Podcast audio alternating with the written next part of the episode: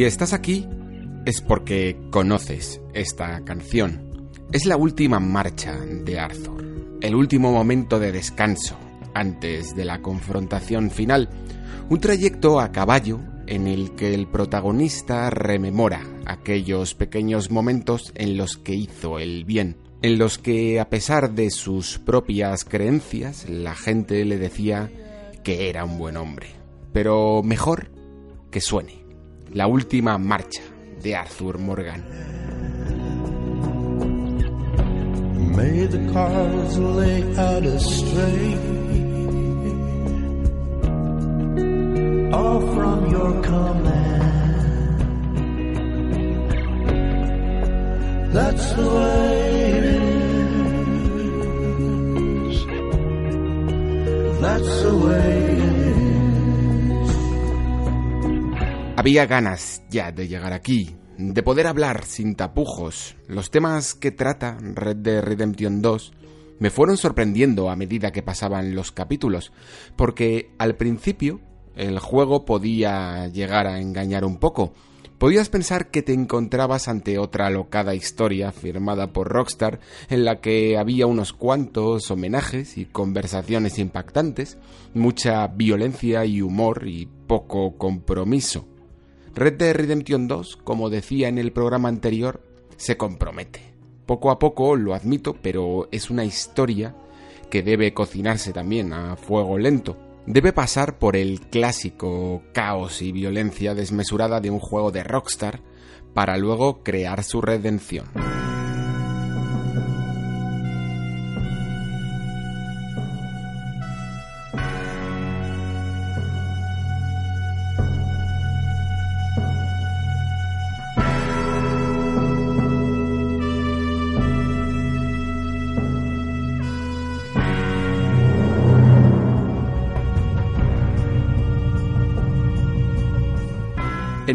Fondo, lo que hace Red Dead Redemption 2 es continuar las historias de todos sus juegos, o más bien, coger un desvío de ellas.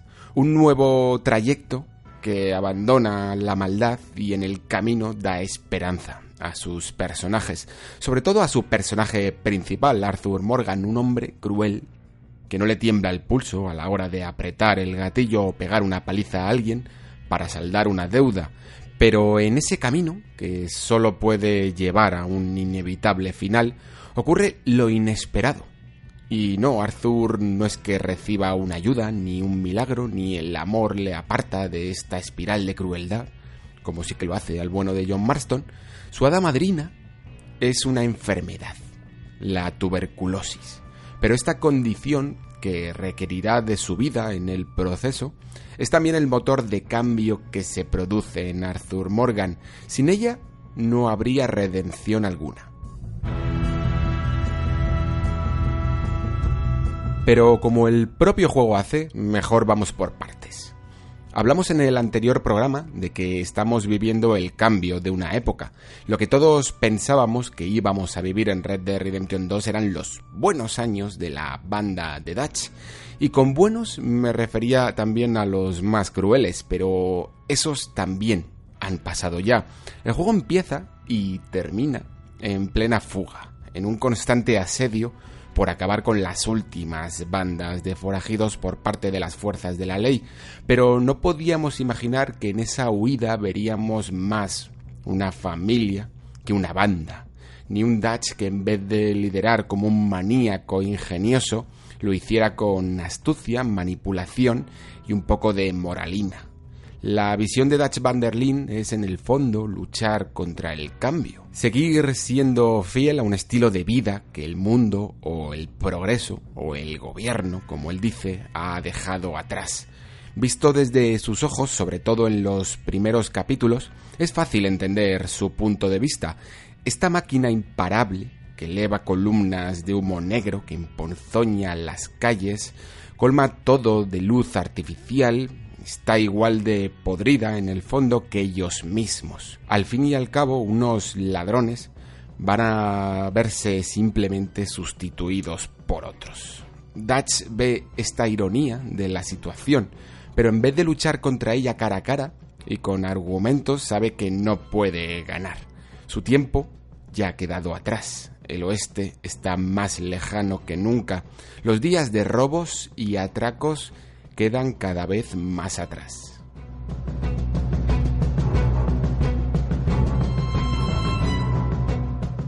No sé si alguna vez podré entender realmente la historia americana en toda su complejidad, porque mm, al fin y al cabo mm, no nací allí. Pero es impresionante ver cómo Rockstar ha logrado unir este hilo argumental, el de la banda de Dutch Van der Linde, con el propio, creado en la construcción de América como país. Si nos queda alguna duda de que la América moderna se llevó a mucha gente por el camino para construirse tal y como fue en el siglo XX hasta nuestros días, el juego dedica buena parte de su tramo final a la confrontación del ejército con los nativos americanos. La banda de Dutch que lucha contra el cambio por decirlo así, lo hace en parte por cierto egoísmo, porque ven que no van a poder seguir con su particular estilo de vida fuera de la ley. Pero, ¿qué hay de los indios americanos que se ven cercados por un ejército que los intimida, los provoca y los obliga a firmar acuerdos que ellos mismos no cumplen? El dúo formado por el jefe de la tribu, Lluvia Repentina, y su hijo, Águila Voladora, es la confrontación de dos posturas, que a su vez son distintas de la de Dutch. Lluvia Repentina sabe que no se puede revertir la situación, que ya han perdido, y en ese proceso solo queda luchar sin armas, por las mejores condiciones y con el menor número de bajas posible. Águila Voladora, en cambio, y quizás cegado por las grandes hazañas de sus compañeros y ancestros, Quiere una gloriosa batalla final. Busca el sueño de cambiar las cosas por la fuerza, pensando que porque su causa es justa, la victoria está asegurada. Es por ello que Dutch ve un recurso tan valioso en aliarse con ellos, pero curiosamente nunca lo hace por recuperar el viejo y lejano oeste, porque Dutch, como lluvia repentina, en el fondo, sabe perfectamente que todo está perdido ya, y creo que aquí es donde tenemos una buena pista de la verdadera personalidad de Dutch, que es más difícil de descifrar de lo que parece a simple vista. Dutch, en el fondo, es el personaje más críptico, aunque sea el que más hable. Como iba diciendo, Dutch sabe que todo está perdido, y lo único que quiere es provocar el mayor caos posible. Es importante entender todo esto porque en todos los temas que quiero tratar en este especial, curiosamente, la sombra de Dutch siempre aparece, más incluso que la de Arthur Morgan. Su forma de ser en cada capítulo y los evidentes cambios de carácter es lo que altera a la trama y sus personajes. El misterio de Dutch y sus razones es algo que aunque hablemos durante horas nunca llegaremos a una conclusión unánime sobre sus verdaderos propósitos. Porque ¿quién es Dutch van der? En un momento del juego, Arthur comenta a John que no sabe realmente si Dutch ha cambiado o si siempre fue así. Y sabéis que no estoy seguro ni de que la propia Rockstar haya querido dar una respuesta concreta a ello. El Dutch de los primeros capítulos es un hombre con fe, de que tiene un destino y que puede demostrar a ese terrible gobierno y a ese asqueroso progreso que puede salirse con la suya en sus narices. En este momento creo que Dutch sí tiene un verdadero plan, pero todo se desmorona al final del capítulo 4, más o menos, cuando Hosea muere en el atraco al banco. Hosea es un personaje enorme, quizá por su edad, al igual que Arthur, por su condición cuando contrae la enfermedad, es más consciente de que el camino que está escogiendo Dutch es más bien un descenso al infierno.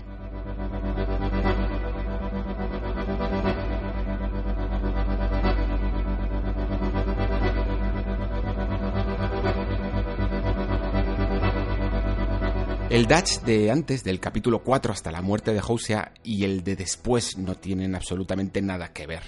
Dutch y Hosea son como el yin y el yang, se retroalimentan y están en un completo equilibrio. Pero cuando Hosea desaparece, es como si Dutch perdiese el lado bueno de su conciencia. La escena además es demoledora. Por primera vez vemos al líder con una capacidad de oratoria sin igual tartamudear. Es también la primera vez que Arthur deja de tomarlo completamente en serio, al pie de la letra. Pero incluso de esto podría haberse recuperado Dutch si no fuera porque esa conciencia que era Hosea se ve sustituida por ese veneno que simboliza Maika. Así que volvamos un poco a la pregunta inicial. ¿Cambia Dutch por las circunstancias o siempre fue así? Creo que en el fondo, aunque Maika despertó su lado más salvaje y ambicioso también, detrás de sus palabras y propósitos, había un odio imborrable a este mundo que lo dejaba atrás, sin miramientos. Es fácil detectarlo porque siempre hay un nuevo tren que asaltar, siempre hay un nuevo banco que robar, ese último golpe que siempre es el penúltimo.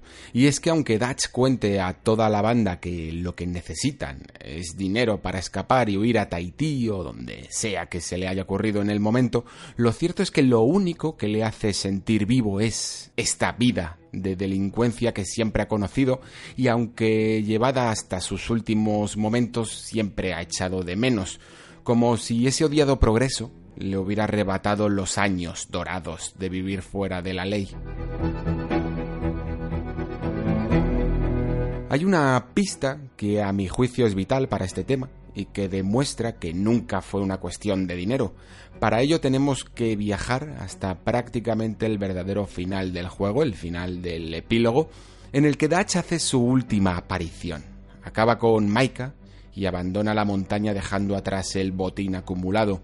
Un botín que si atenemos a la cuenta de la interfaz del juego cuando controlamos a John, suma un total de 20.000 dólares, mucho más de lo que buscaba durante toda la aventura. Pero es que además Maika habla de ese botín como el restante de todo lo que han gastado a lo largo de estos años. Es decir, aunque Dutch tuvo el dinero, nunca escapó, ni siquiera lucha por lo que queda de él. Lo único que verdaderamente necesitaba es esa vida hasta el final, y vaya que sí lo hace. Pero como todo buen narcisista, y de eso sabemos mucho en los tiempos modernos, Dutch también necesitaba una audiencia. Los últimos pasos los hace con poca convicción. Ya no queda nadie al que demostrar quién es Dutch van der. No queda nadie más a quien manipular. Su familia se ha dispersado y sus miembros más queridos ya están muertos. Muertos en parte por sus mentiras, sus engaños y sus delirios de grandeza. Una familia que en el fondo, al final, le dio la espalda a medida que va mostrando su verdadera personalidad. Fijaos en un detalle, y es que al final de este capítulo no aparecen Bill Williamson y Javier Escuela, dos de los supervivientes que terminan al lado de Dutch, y que este, en la montaña donde muere Arthur, había abandonado a su vez a Maika. Me puedo imaginar que el líder, incluso dejado de lado por sus propios camaradas, volviese a buscar refugio incluso en Maika, sabiendo de sobra la rata que era. Más adelante en el primer juego lo veremos de nuevo embaucando a los nativos americanos para su propia e inútil lucha, pero para entonces el gran Dutch van ya está solo. Quiero pensar que en algún momento, entre la muerte de Arthur y el reencuentro con John, el viejo líder entiende que lo que había perdido en el fondo no era un país, sino una familia. I'm going to where the sun burns and the heat stays in command. Come and lay by my side, right here. To where the river turns to dust and God is never rush. Come and lay by my side, right here. Red, I love you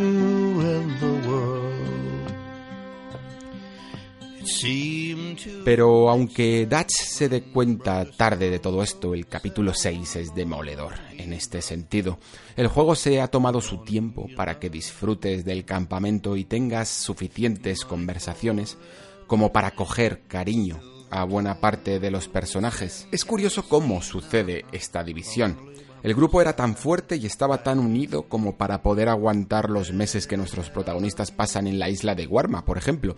Pero basta con tener que huir desesperadamente a las cuevas ocupadas anteriormente por un grupo de completos salvajes como para que todo se desmorone.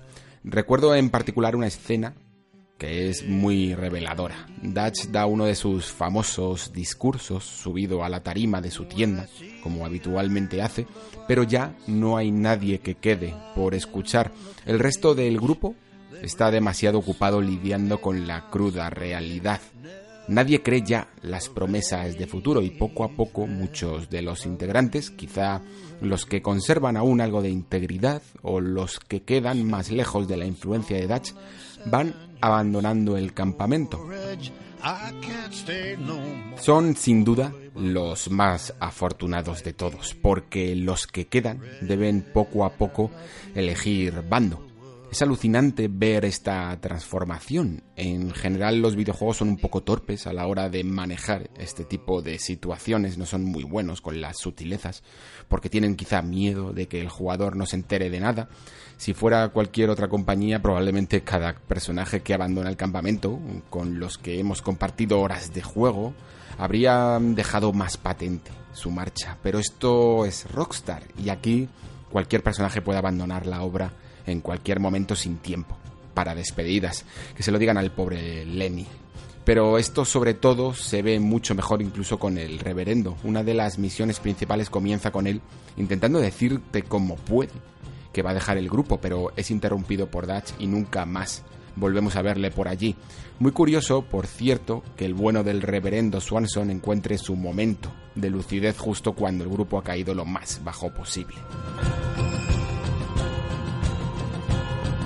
Antes de profundizar en Arthur, que sé que queréis saber un poco sobre él, dejad que os hable un momento de Maika. Puede parecer que para una compañía como Rockstar, que lleva haciendo personajes caóticos toda la vida, Maika es un villano relativamente fácil de dibujar, pero no lo es tanto. Para que Maika funcione, tiene que representar los valores contrarios a Arthur y además ser el contrapunto de Housia, porque si este era el angelito bueno de Dutch, el que recomendaba prudencia, Maika es el demonio malo. Hay una frase que dice Maika Arthur que resume al personaje perfectamente. Ganar o perder. Y yo he ganado. Para Maika todo se resume en el fondo a eso. Aprovecharte de la gente o que se aprovechen de ti. Competir y competir y competir en todo, en la vida. La primera vez que tienes alguna misión con él, de hecho, te enseña el famoso juego del cuchillo entre los dedos de la mano. Maika es de esas clases de personas que necesitan medirse todo el rato con los demás para demostrar que es mejor. Probablemente hayáis conocido a alguien así a lo largo de vuestra vida.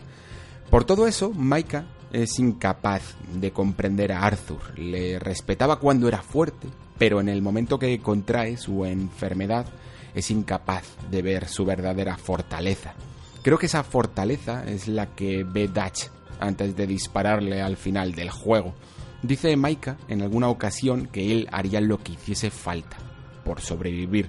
Y cuando ves la vida como pura supervivencia, es lógico que veas a los demás como meros competidores, como herramientas que o son útiles o no lo son. Esto lo podemos de hecho comprobar en muchas conversaciones del campamento en las que Maika habla de matar a algunos miembros inútiles para poder sobrevivir, dejarlos atrás. Arthur, en cambio, sacrifica esa supervivencia, ese estilo de vida, cuando contrae la enfermedad, todo por vivir un poco al final.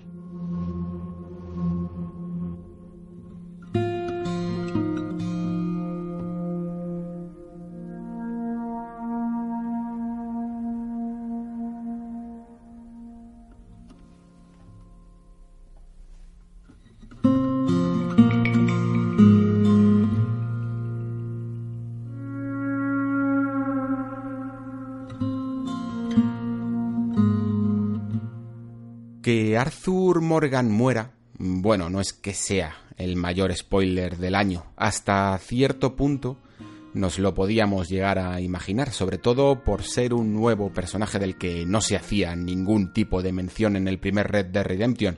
El verdadero destripe en el fondo es su enfermedad y todo lo que produce. Que nuestro personaje contraiga la tuberculosis se puede ver de muchas maneras. Maika lo ve como una debilidad y nosotros puramente como jugadores podemos verlo en la misma manera cuando el juego nos dice directamente que nuestras barras de vida y energía se verán mermadas por ello. Pero es la contracción de esta enfermedad la razón por la que Arthur abre los ojos por primera vez. El mensaje que aquí dicta Rockstar es increíblemente valioso y real, porque hay algo en ser consciente de nuestra propia mortalidad que nos hace completamente libres. En cierto modo se acaban las presiones del día a día, los objetivos a largo plazo y las formas de llegar a ellos. Solo importa lo que hay ahora aprovechar cada minuto y hacerlo causando la menor destrucción posible.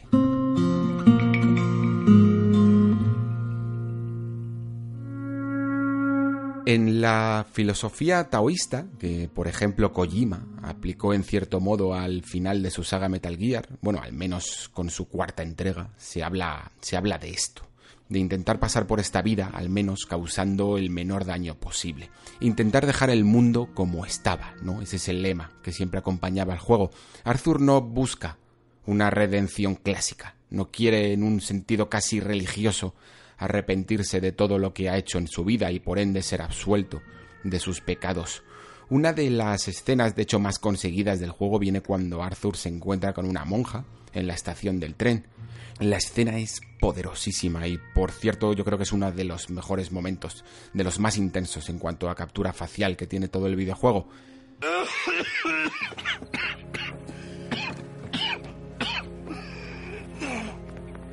What's wrong? I'm, uh, uh, I'm dying, sister. Okay. Yeah, I got TB. I got it. Beating a man to death for a few bucks. I've lived a bad life, sister. We've all lived bad lives, Mr. Morgan. We all sin. But I know you. You don't know me. Forgive me, but that's the problem.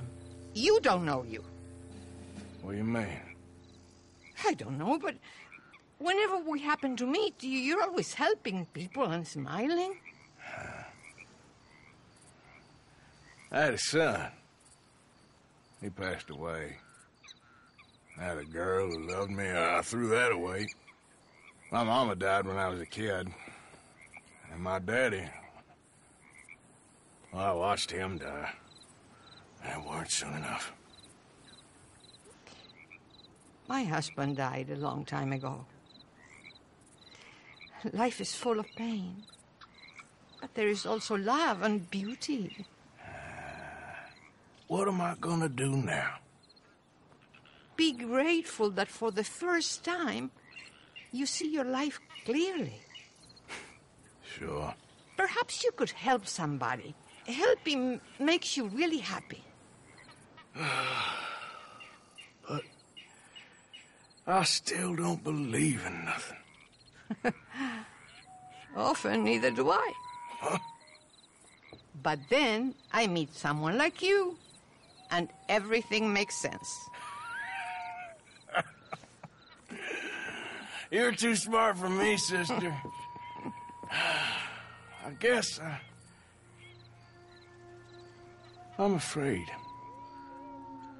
Me estoy muriendo, dice Arthur, y todo por darle una paliza a un pobre hombre enfermo por un par de dólares. Como digo, nuestro protagonista no intenta hacer las paces ni consigo mismo ni con Dios. Que sea una monja, además, con quien más se sincere es una elección perfecta, porque ella no intenta moralizar ni dogmatizar. Incluso cuando Arthur dice sigo sin creer en nada, ella admite que a veces tampoco lo hace. La virtud no está en ayudar esperando algo a cambio, sino hacerlo sencillamente porque sienta bien. Y que esto suceda en un juego de Rockstar tela. Y Arthur lleva esto al máximo de las consecuencias, mientras que en las misiones de Herr Strauss, por ejemplo, no podíamos más que amenazar y pegar a los pobres endeudados, Ahora tenemos la oportunidad de perdonar deudas e incluso darles dinero para que empiecen de nuevo. Las misiones de Strauss terminan echando a esta sabandija del campamento porque de entre todos los males, el que te exprime aprovechándose de tu debilidad es uno de los más rastreros. Arthur no para durante todo el capítulo. La enfermedad en el fondo lo ha despertado y casi pareciera que tiene más energía que nunca. Sin embargo, Dutch sigue siendo su debilidad por mucho que haya podido cambiar, sigue teniendo algo de fe en que el líder vuelva a recuperar el rumbo. En el fondo sabe que es imposible ya, pero mantiene una cierta deuda de intentarlo hasta el final.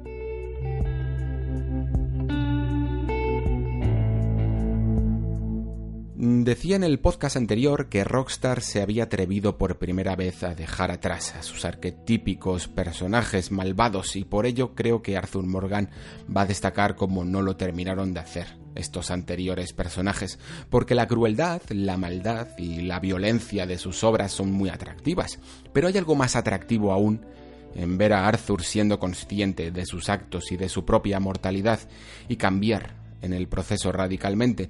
No sé si termina de gustarme de hecho esa capacidad que tiene el juego para alterar el final bueno o el final verdadero, como se le ha llamado, mejor dicho, con algunos que no terminan de casar también con esta historia de redención si vamos a por el dinero o si hemos tenido un honor bajo durante toda la partida, nos perderemos esos grandes momentos en los que Arthur por un momento hace dudar al propio Dutch. Puede que no haya conseguido cambiarle como sí hizo a otras personas que conoció en su vida, pero Arthur planta una semilla de duda que lleva a Dutch a dejarle por primera vez sin palabras, sin discurso, sin nada que decir una semilla que irá creciendo hasta terminar abandonando a Maika en la montaña, tanto esa vez como cuando le dispara años más tarde y deja a John vivir. Arthur también estaba presente en esa montaña. También, como decía, el capítulo 6 supone una nueva forma de explorar la condición humana por parte de Rockstar, pero creo que también lo logra a nivel jugable. Durante los cinco capítulos anteriores hemos tenido una estructura clásica por parte de la compañía. Pocas veces, de hecho, se nos daba libertad de decisión y cuando se hacía era sencillamente pues para elegir cómo queríamos afrontar una misión. Es decir, teníamos que comportarnos como Arthur había sido hasta aquel momento, un asesino, destructivo, extorsionador. A partir del capítulo 6 la cosa cambia radicalmente y donde antes no había oportunidad de perdonar, ayudar o tener un buen gesto, ahora se nos da esa oportunidad de jugar mejor con ese honor que habíamos visto hasta el momento en una simple barra. Digamos que por primera vez el juego se juzga a sí mismo, atreviéndose a traspasar la frontera que Rockstar siempre se había impuesto.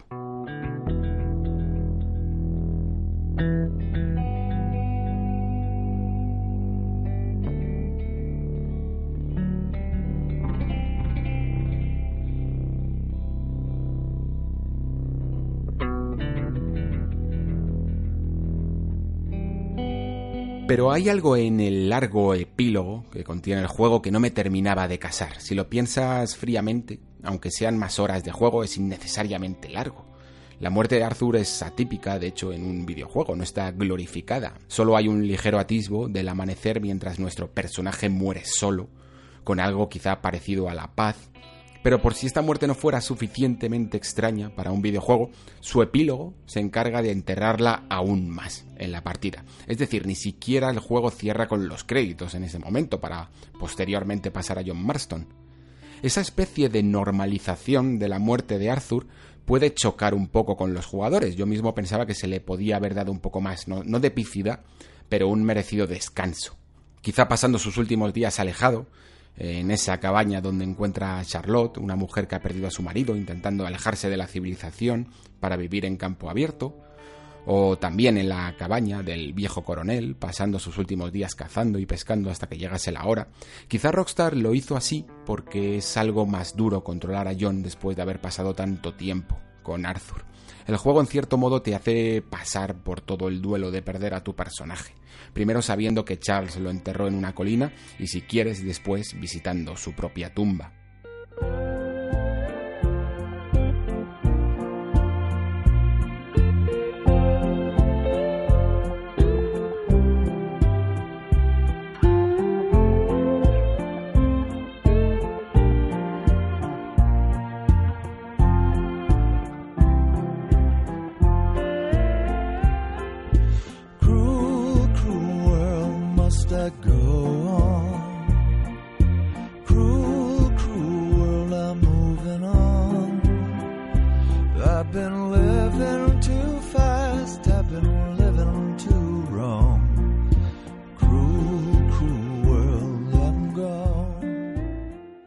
Curiosamente, no hay mucho que decir, principalmente porque el nexo de unión entre los dos videojuegos queda ya por estas alturas bastante claro.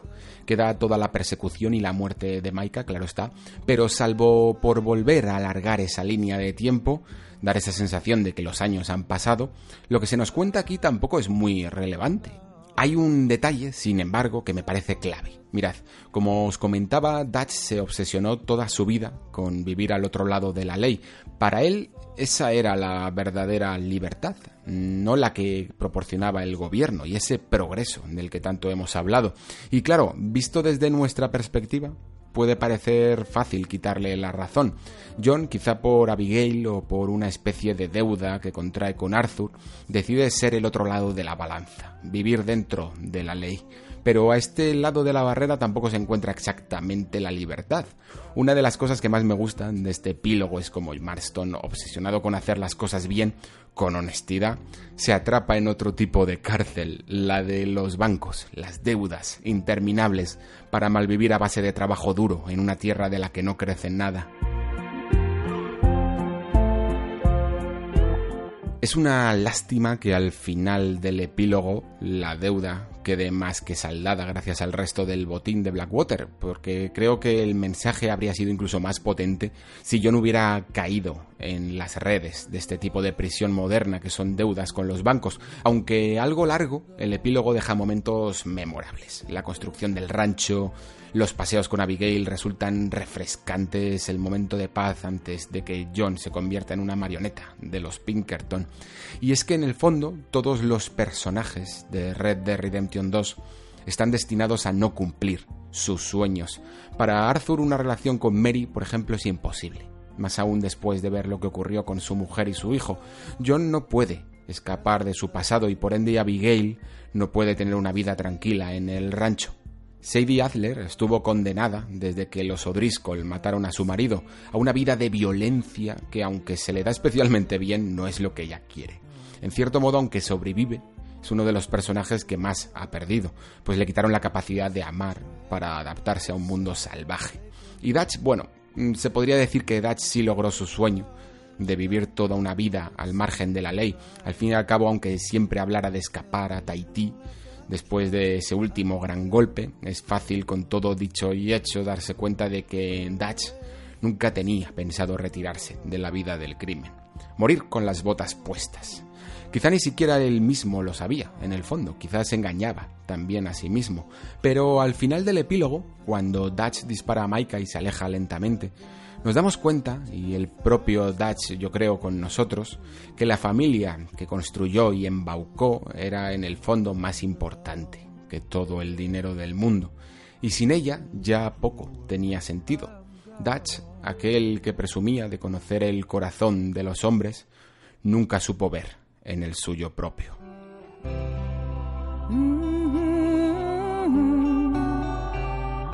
Lo último que he hecho en Red Dead Redemption 2 es ir a la tumba de Arthur y despedirme. Está en una pequeña colina, al norte, tal y como dice Charles, en uno de los paisajes más impactantes del juego de fondo. Es una escena poderosa, pero no hay diálogos ni palabras. Ya está todo dicho y hecho. No las necesita en el fondo, solo hay que leer el mensaje en la lápida de Arthur Morgan para concluir benditos aquellos con hambre y sed de honradez. Porque a alguien que conserve su integridad intacta podrán despojarle de su libertad, su dinero o incluso su propia vida, pero nunca de su honor.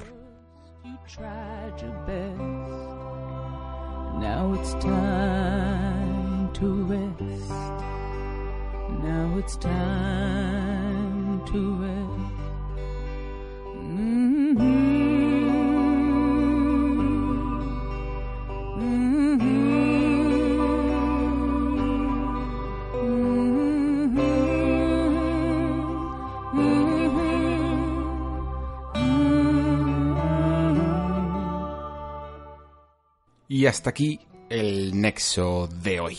En esta ocasión no voy a pasar ningún tipo de comentario, de preguntas por el programa, porque al tratarse de un especial con spoilers de Red Dead Redemption 2, pues habrá algunas personas que no lo escuchen y entonces prefiero dedicar los comentarios y las preguntas a algún programa más normal, ¿no? Que este, que es un poco especial. Si has llegado hasta aquí, solo me quedan darte las gracias, muchísimas gracias por escuchar el Nexo y si te ha gustado, pues difúndelo por las redes sociales y no olvides que si tienes algún comentario tanto del contenido de este programa como de cualquier otra cosa relacionada con la actualidad del videojuego, pues me la puedes dejar por aquí y yo me encargaré de contestarte en futuros episodios. Estamos ya en la última recta final del año y la verdad es que ya tengo yo creo contenido para lo que queda de mes y lo que queda de año. Entre los Game Awards que se aproximan y algunas cosillas que tenía por ahí pensadas, pues iremos cubriendo los próximos nexos hasta el año que viene en el que vendrán además también pesos pesados, porque aunque el programa más que nada se trata de analizar y de reflexionar sobre la actualidad, yo creo que también es necesario hacerlo sobre los propios videojuegos que van lanzando, porque al final es la verdadera muestra del trabajo de la industria. Y nada más por mi parte, se despide Alejandro Pascual, hasta el próximo Nexo, gracias por estar ahí, nos vemos en el próximo programa.